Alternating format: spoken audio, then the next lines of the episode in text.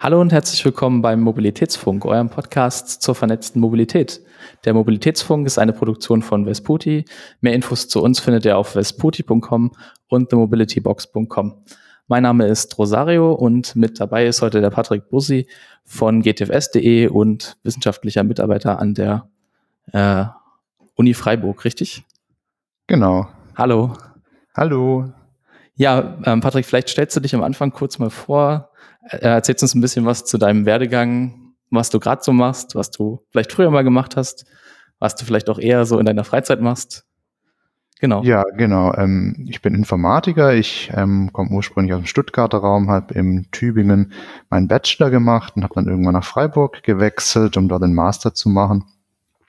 Und ich arbeite seit, wie du schon gesagt hast, als wissenschaftlicher Mitarbeiter an der Uni Freiburg und privat und auch nebenberuflich mache ich immer mal wieder so kleinere Projekte, die sehr oft im Bereich Fahrplandaten liegen.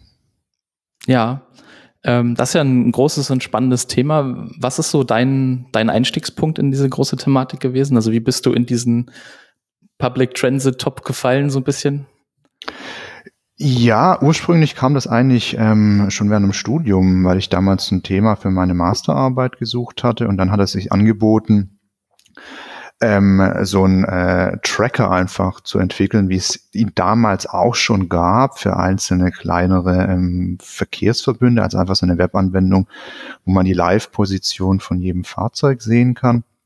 Und das hat er sich einfach angeboten als, als Masterarbeit und im Rahmen ähm, von dieser Masterarbeit war ich dann quasi gezwungen, mich ein bisschen näher mit den verschiedenen Fahrplanformaten zu befassen, einfach aus Gründen der Datenbeschaffung. Ja, was für ein Zeitraum war das ungefähr? Von das war ungefähr, ja, das ist jetzt auch schon ewig her, 2012, 2013, 2014, das waren so die Jahre, okay. als ich da reingefallen bin. Also GTFS war damals natürlich schon ein Riesenthema, aber die Datenverfügbarkeit war damals in, in, in Deutschland ja eigentlich, eigentlich gab es nichts innerhalb von Deutschland, außer, glaube ich, Ulm hat schon zu dieser Zeit GTFS-Daten veröffentlicht. Das heißt, zu dieser Zeit war man noch sehr abhängig davon, dass man entweder Zugriff auf irgendwelche proprietären Formate bekommen hat ähm, von Verkehrsunternehmen oder dass man sich die Daten einfach ähm, scrapen musste aus, aus dem Internet, was ich damals auch so gemacht hatte.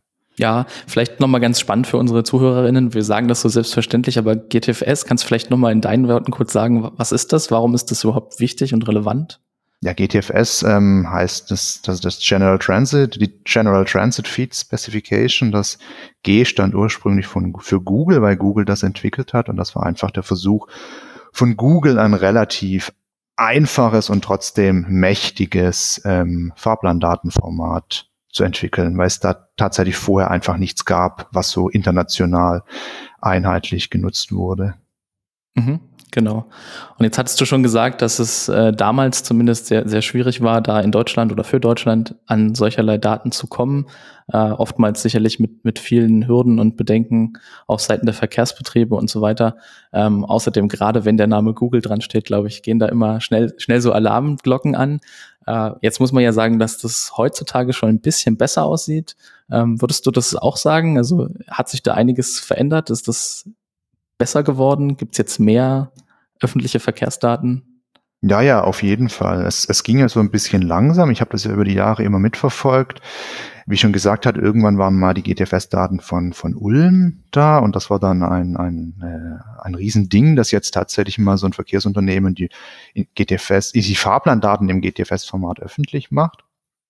Und dann haben so jetzt gerade in den letzten drei, vier Jahren ja doch ziemlich viele Verkehrsverbünde nachgezogen. Ich kann mich noch erinnern, als der VVS seine Fahrplandaten veröffentlicht hat als GTFS-Feed. Das ist, glaube ich, ähm, drei oder vier Jahre her. Das war ein großes, war, war, war ziemlich interessant. Und natürlich als ähm, die schweizerischen Bundesbahnen den kompletten nationalen Fahrplan der Schweiz als GTFS-Feed veröffentlicht hatten. Das war natürlich auch eine, sehr große Sache. Also grundsätzlich hat sich das schon sehr, sehr, sehr deutlich verbessert in den letzten acht, neun Jahren, während, ich, während denen ich das ähm, mitverfolgt habe.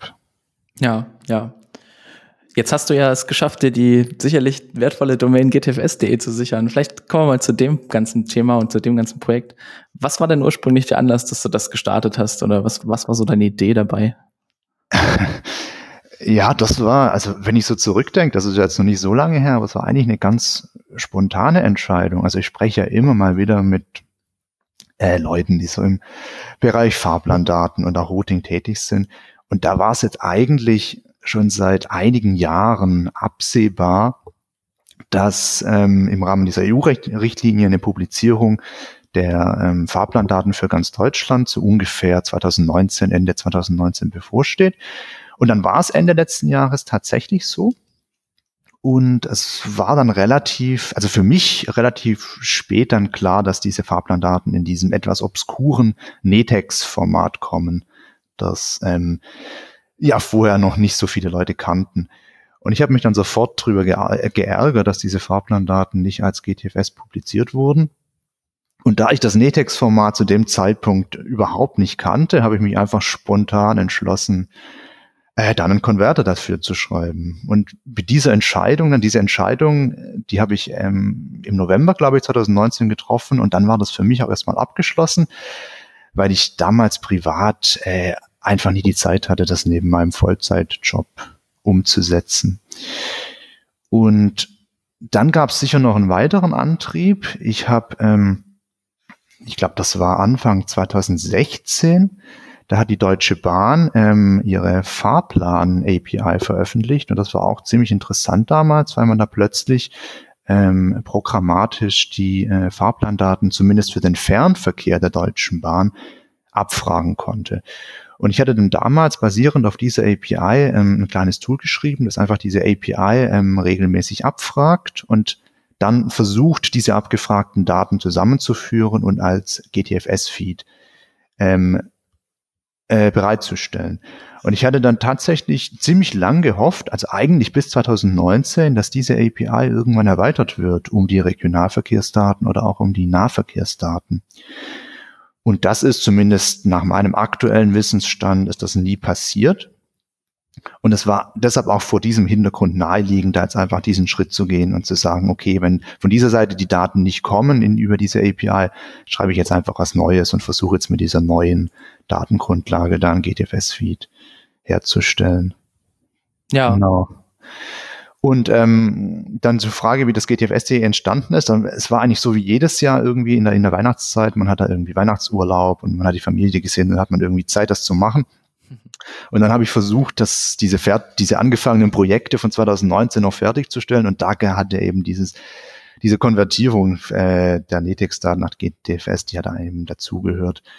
Und dann habe ich das versucht, in den Weihnacht, im Weihnachtsurlaub das zu machen und habe erst dann während dem Weihnachtsurlaub überhaupt festgestellt, was für ein sperriges und monströses ähm, Format dieses Netex-Format war.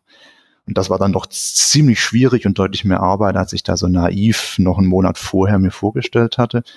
Aber es hat dann tatsächlich geklappt und am Ende von diesem Weihnachtsurlaub stand dann der Prototyp. Und dann hatte ich einfach nach einem Namen gesucht und relativ zufällig gesehen, dass die Domain für mich auch völlig unverständlich, die Domain die gtfs.de noch frei war. Und dann habe ich mir die geschnappt.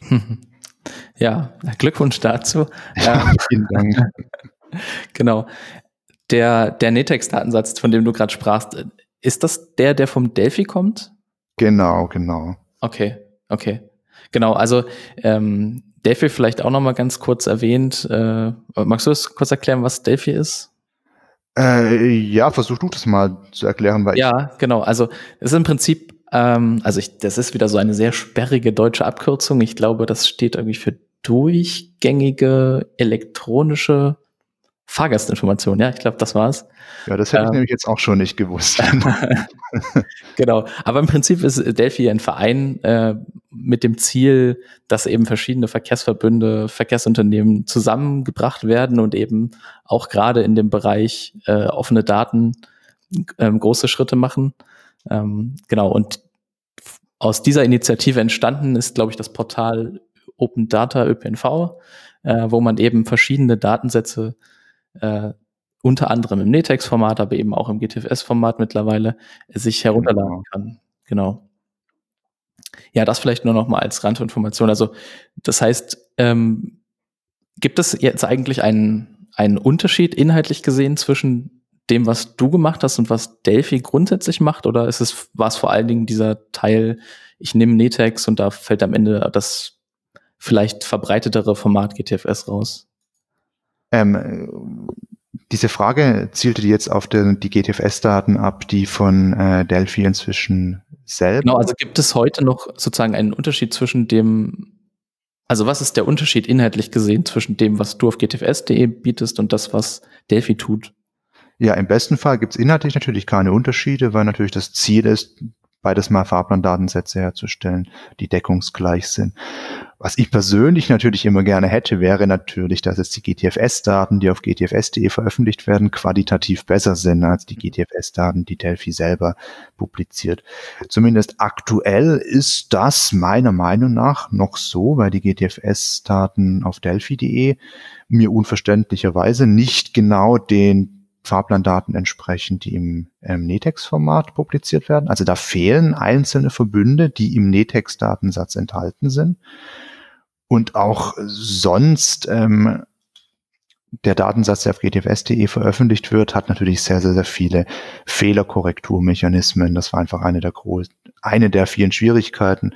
Ich hatte einfach die, die, die Inkonsistenzen in, in diesem großen Datensatz ein bisschen auszubügeln und da etwas zu publizieren, was einfach ein bisschen äh, ja aufgeräumt ist. Und ich bin immer noch der Meinung, dass der, der, der GTFS-Feed, der auf gtfs.de aktuell publiziert wird, in dieser Hinsicht immer noch ein bisschen besser ist, als jetzt der offizielle GTFS-Feed, den Delphi publiziert hat. Man muss natürlich jetzt auch sagen, der GTFS-Feed, den Delphi publiziert hat, der kam ja erst, glaube ich, ähm, im April 2020 oder so. Das heißt, zumindest für diese ersten vier Monate hatte ich da das, das Alleinstellungsmerkmal. Ja. Hast du zu deinem Projekt denn irgendwie extern Feedback bekommen? Also vielleicht auch Kritik oder irgendwas? Also ist da irgendjemand auf dich zugekommen? Ja, die Fahrplanunternehmen äh, sind teilweise auf mich zugekommen, aber die waren jetzt überhaupt nicht kritisch oder so, sondern fanden das gut, dass hier ein GTFS-Feed publiziert wurde. Hatten dann natürlich noch so kleine Anmerkungen zum Beispiel wollten sie einfach, dass sie in der, in der agency.txt, also wo die ganzen Anbieter mit Metadaten abgespeichert werden, wollten sie, dass da zum Beispiel ihre korrekte URL genannt wird oder der Name korrekt ähm, erscheint, was auch gar nicht so einfach war und ist, weil diese korrekten Daten auch in den Ursprungsdaten so einfach nicht enthalten sind. Das heißt, da ist aktuell für mich die einzige Möglichkeit, dass ich mir diese Daten von, von allen Seiten irgendwie händisch manuell zusammensuche, was jetzt auch nicht so, so einfach ist, wie man sich sicher vorstellen kann. Ja, ja.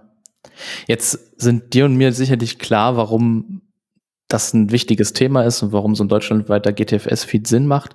Aber vielleicht kannst du ja noch mal in deinen Worten beschreiben, warum ist das eigentlich so wichtig, dass wir als Gesellschaft offene Verkehrsdaten haben was ist der Mehrwert? Was, warum sollten Verkehrsverbünde, Verkehrsunternehmen dem gegenüber weniger mit Angst, sondern vielleicht auch mit, ja, äh, Hoffnung auf gute Ideen begegnen?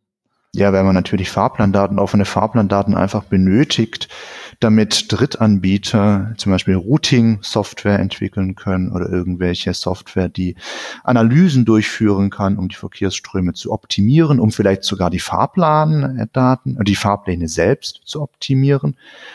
Und ich bin davon überzeugt, dass wenn man diese Fahrplandaten einfach offen zur Verfügung stellt, dass man dann in dieser Richtung viel, viel, viel mehr Initiative findet von Seiten der Forschung, aber auch von Seiten der Privatwirtschaft. Das hat man ja bei OpenStreetMap auch gesehen. Ich meine, vor 20 Jahren, da war ja diese Entwicklung von irgendwelchen Algorithmen von, für, für, Geodaten und so, die war ja noch nicht so weit verbreitet, wie das heute war. Und erst mit dieser breiten, offenen Verfügbarkeit von so Geodaten, wie das heute mit OpenStreetMap funktioniert, kam dann diese, diese Welle von Tools und irgendwelchen neuen Konzepten und und auch, auch, auch ähm, ähm, Forschungsarbeiten, die, die diese Daten benutzt haben. Und ich bin davon überzeugt, dass wenn man jetzt ein GTFS-Feed für ganz Deutschland anbietet, dass auch in diese Richtung sofort extrem viel geforscht wird. Und ich bin da ein bisschen bestätigt worden in dieser Annahme, weil eigentlich die meisten Anfragen schon seit Beginn von diesem GTFS.de-Projekt, die meisten Anfragen kommen eigentlich von akademischer Seite, also irgendwelche Lehrstühle, die irgendwelche Forschungen machen bezüglich Verkehrsströmen oder Routenplanung oder was auch immer, die einfach Interesse daran haben, so einen Datensatz zu machen, um ihre Algorithmen einfach mal auf einem richtigen ähm, nationalen Fahrplan ähm, ausprobieren zu können. Ja. Hast du in deiner täglichen Arbeit mit als an der Uni eigentlich auch Berührungspunkte mit dem ganzen Thema ähm, öffentliche Verkehrsdaten oder? Ja, das auf jeden Fall. Also jetzt weniger, ähm, was die Transformierung von Fahrplänen angeht, aber ähm, wir haben schon auch immer mit ähm, Fahrplandaten zu tun, genau. Das auf jeden Fall. Gibt es da irgendwelche spannenden Projekte, die du gerade machst? Oder muss jetzt auch gar nicht im Rahmen deiner Arbeit, sondern vielleicht auch in deiner Freizeit? Ja, was ich beruflich gerade ähm, sehr spannend fand, also oder immer noch finde, ist die automatische Generierung von ähm, von, das nennt man so in der Forschung Metro Maps, also einfach ähm, Karten des öffentlichen Verkehrs, die automatisch aus Fahrplandaten generiert werden. Das ist ein sehr, sehr, sehr komplexes, spannendes, aber auch schwieriges Thema, an dem schon seit Jahrzehnten geforscht wird. Okay. Also da wird, wird versucht, quasi aus einem Fahrplan eine Karte zu zeichnen oder ist was? Genau, einfach so ganz normal diese, diese Liniennetzkarten, die man so kennt, die an den Haltestellen ausgehängt werden, die aber inzwischen, ähm, Google hat da ein bisschen bei uns angefragt, wie wir das machen, auch als, als Overlays angeboten werden bei, bei so typischen ähm, ähm, Map-Anbietern. Also Google Maps hat so eine Transit-Karte und ich glaube auch Bing Maps bietet sowas an und Tier Maps, einfach so Overlays, wo man so das Liniennetz des aktuellen des, des Verkehrsverbundes äh, anschauen kann, der, der Gegend, von der man gerade Kartenmaterial betrachtet. Mhm. Ja, ich glaube, das ist auch vielen gar nicht so klar, dass dass das bisher sehr oft einfach sehr viel händische manuelle Arbeit ist, diese Pläne zu erstellen. Genau, entweder ist es händisch gemacht oder es wird automatisch gemacht, sieht dann aber sehr, sehr, sehr schlecht aus. Also gerade bei Google sah das ja noch vor zwei Jahren wirklich grauenhaft aus. Die haben da auch ziemlich viel verbessert. Ja, ja. Das stimmt, das stimmt. Das kennen wir sicherlich auch. Ähm, gut, jetzt vielleicht noch mal langfristig gesehen. Was glaubst du denn, was, jetzt haben wir gesagt, es gibt irgendwie schon viele, viele Daten sind verfügbar. Jetzt wissen wir zum Beispiel auch, weil wir ja gerade die Mobility Box aufbauen, dass es da doch noch einige Lücken gibt. Aber jetzt mal angenommen, die schließen sich in nächster Zeit. Was glaubst du denn, ist so die, was fehlt noch, ähm, um diesen Mehrwerte zu schaffen, von denen du ja auch gerade gesprochen hast? Also was, was müsste sich noch ändern? Was, wo ist gerade noch der größte Handlungsbedarf aus deiner Sicht? Ja, also ich kann jetzt natürlich nur sagen, was mir persönlich vorschweben würde. Meine, meine Wunschvision der nächsten Jahre ist natürlich ein, ich sage jetzt mal, einheitliches, qualitativ einheitliches ähm, GTFS-Feed, das ganz Europa abdeckt. Daran arbeite ich auch privat immer mal wieder und das soll natürlich die Reise von GTFS.de auch ein bisschen hingehen. Und die Idee dabei ist einfach, dass man diese, die Netex-Datensätze, die Netex, die nationalen Netex-Datensätze der, der, der einzelnen EU-Mitgliedstaaten, sobald sie denn zur Verfügung stehen, in diesen Datensatz mit aufnimmt. Und das ist ja gar nicht so einfach, denn jeder, der schon mal versucht hat, mehrere Fahrplandaten miteinander zu kombinieren, weiß, dass es dann immer wieder zu Überlappungen und Doppelungen kommt. Das hat, das Problem hat man schon massiv, wenn man nur die Fahrpläne von Deutschland und der Schweiz kombinieren will. Schon dann hat man diese ganzen, diesen ganzen grenzüberschreitenden Verkehr der ICs und ICs und ECs, die kommen dann immer doppelt vor oder sind in einem einen Datensatz nur auf dem nationalen Gebiet enthalten, aber halt nicht weiterführend in das Nachbarland. Mhm. Und das, das ist eine riesen Herausforderung, da einen einheitlichen ähm, Feed herzustellen, der, der diese Doppelungen ähm, vermeidet. Das war vielleicht auch nochmal ein ganz spannender Punkt. Also ich glaube, die Schweiz hatten wir jetzt schon erwähnt. Äh, ja. Aber hast du generell mal so einen Überblick? Ist, wie ist das in Europa? Ist das eher so ein deutsches Problem, dass es mit den Verkehrsdaten dort so, ein, so lange, also verhältnismäßig lange dauert, beziehungsweise noch lückenhaft ist? Oder ist das auch in Europa insgesamt ein Problem? Oder gibt es da Länder, die besonders hervorstechen? Äh, also natürlich sehr hervorstechend war schon immer die USA. Die hatten natürlich ähm, schon so ganz früh sehr, sehr, sehr viele GTFS-Feeds. Äh, ich würde es jetzt unterteilen, wenn es darum geht, wirklich die nationalen Verkehrsanbieter zu betrachten. Dann würde ich schon sagen, dass Deutschland im europäischen Vergleich hinterherhinkt. Denn die ähm, SNCF in, in, in, in Frankreich oder auch die, ähm, ich glaube, das heißt in, in, in Großbritannien die Association of Train Operating Companies oder auch Portugal und Spanien, Niederlande, Belgien, da waren die Fahrpläne zwar nicht als GTFS, aber trotzdem in irgendeinem proprietären Format, die nationalen Zugsver Zugverkehrsfahrpläne, eigentlich schon vor Jahren verfügbar. Also lange bevor zum Beispiel die Deutsche Bahn diese Fahrplan-API, die ja wie gesagt nur für den Fernverkehr funktioniert hat, verfügbar war. Da hinkt Deutschland schon oder ist Deutschland schon hinterhergehinkt. Was ähm, die Fahrpläne von so einzelnen Verkehrsverbünden angeht, würde ich jetzt schon auch sagen, dass Deutschland da nicht ganz vorne mit dabei war. Da hat's in, gerade in Frankreich, aber auch in Portugal oder Italien hat's da schon viel früher, viel besser ausgesehen. Und natürlich die Schweiz ist da das absolute Musterbeispiel. Da hat man ja inzwischen, wie ihr ja sicher auch wisst, hat man inzwischen einen von mehr oder weniger staatlicher Seite publizierten kompletten GTFS-Datensatz und was ja mehr oder weniger der heilige Gral der Fahrplandaten ist. Man hat sogar Echtzeitdaten, also einen GTFS Realtime Stream, der die Echtzeitdaten, also die Verspätungsdaten liefert, die genau zu diesem statischen Fahrplan passen. Und das ist natürlich was, wo meines Wissens nach kein anderes Land bisher erreicht hat. Ja. Zwei solche Datensätze zu publizieren, die so perfekt zueinander passen.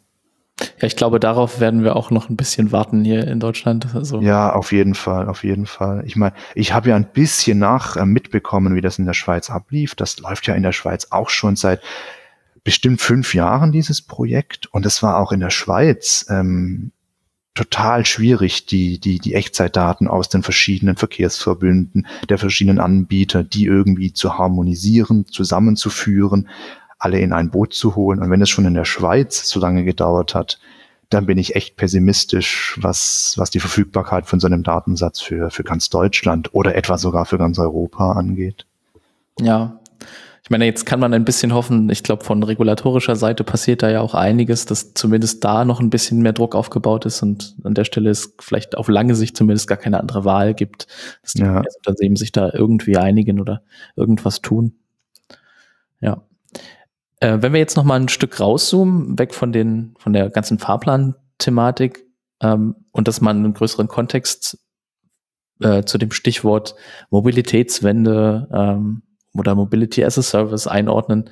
Ähm, glaubst du, es spielt eine große Rolle, dass, dass Verkehrsdaten da verfügbar sind? Also wird das auch zu dem, was immer alle mit Mobilitätswende meinen, trägt es dazu bei? Hilft das? Macht das äh, öffentlichen Personenverkehr interessanter im Vergleich zu, weiß ich nicht, klassischerweise dem eigenen Auto. Ist, ist das eine relevante, ein relevanter Faktor? Ja, auf jeden Fall. Ich persönlich bin einfach der Meinung, dass ähm, gerade das damit verbundene Problem der, der, der, der multimodalen Routenfindung, also tatsächlich das Finden von Routen, die halt nicht nur den Nahverkehr nutzen, sondern die vielleicht auch noch irgendwelche Carsharing-Anbieter mit äh, integrieren oder irgendwelche äh, äh, Fahrradanverleihanbieter. Gerade Routenplanungslösungen, die das alles integrieren, da hatten halt vorher die einzelnen Verkehrsunternehmen, zum Beispiel die Deutsche Bahn oder meinetwegen irgendwie der lokale, der lokale Verkehrsverbund, die hatten ja gar kein Interesse daran, Routenplanung zu entwickeln, die das alles integriert, weil man damit ja quasi Personen eventuell an die Konkurrenz verloren hätte, weil sie jetzt halt für die letzte Meile vielleicht einen Carsharing-Anbieter nutzen, der einfach optimaler ist, als da jetzt irgendwie eine Stunde auf den Bus zu warten vom lokalen Verkehrsunternehmen. Das heißt, ich bin davon überzeugt, dass durch die Verfügbarmachung dieser Verkehrsdaten oder dieser Fahrplandaten in Kombination mit dieser, mit dieser, mit dieser riesigen Fülle von Geodaten, die man jetzt zum Beispiel von OpenStreetMap oder so herbekommt, dass es da in den nächsten Jahren von ganz verschiedenen Seiten ganz viele verschiedene Routenplaner geben wird, die versuchen, so ganz, ganz, ganz verschiedene Akteure mit ins Boot zu nehmen und ganz verschiedene Anbieter zu kombinieren. Das sieht man ja auch gerade schon. Also man hört ja immer wieder von irgendwelchen Lösungen, die genau das, die genau das, das versuchen und die auch schon sehr gut funktionieren. Mhm. Ja. Ja, ich glaube, dass es tatsächlich heute noch eine sehr große Herausforderung ist, äh, angesichts des schon beschriebenen Flickenteppichs der verschiedenen Datenquellen und auch Datenqualitäten und auch der Schwierigkeit, diese dann zusammenzuführen, ist es, glaube ich, gerade als Anbieter von äh, diesen beschriebenen Teillösungen, die du da gesagt hast, ja, also wenn ich jetzt ein, ein Carsharing-Anbieter bin oder wenn ich ein, ein Scooter-Anbieter bin, dann ist für mich ja auch gar nicht möglich, diese Komplexität mir ins Unternehmen zu holen, nur um da gegebenenfalls einen Mehrwert anzubieten. Also äh, das, das muss, glaube ich, auf lange Sicht noch einfacher werden und da liegt viel mhm. Potenzial. Das glaube ich auch, ja. Okay, cool. Äh, hast du noch irgendein Projekt, was du hier droppen möchtest? Also irgendwas, woran du gerade arbeitest, oder vielleicht auch sagst, ey, da könnte ich noch Unterstützung gebrauchen oder da kann, könnt ihr mal reingucken, das ist ein interessantes Projekt? Ja, ich, ich persönlich bin gerade ausgelastet schon mit, mit GTFST und den Verbesserungen, die ich da immer einbauen möchte. Äh, ich habe ja auch einen GitHub-Account, wo, wo immer mal wieder kleinere Projekte äh, auftauchen, wo ich mich natürlich immer freue, wenn da Leute ähm, mitarbeiten dran. Woran ich ja schon seit, seit, seit, seit inzwischen ja schon sechs Jahren sitze, ist dieses kleine Tool äh, GTFS Tidy, das ein bisschen versucht, äh, einfach GTFS-Feeds aufzuräumen, Fehlerkorrektur zu machen, auch Fehler zu finden.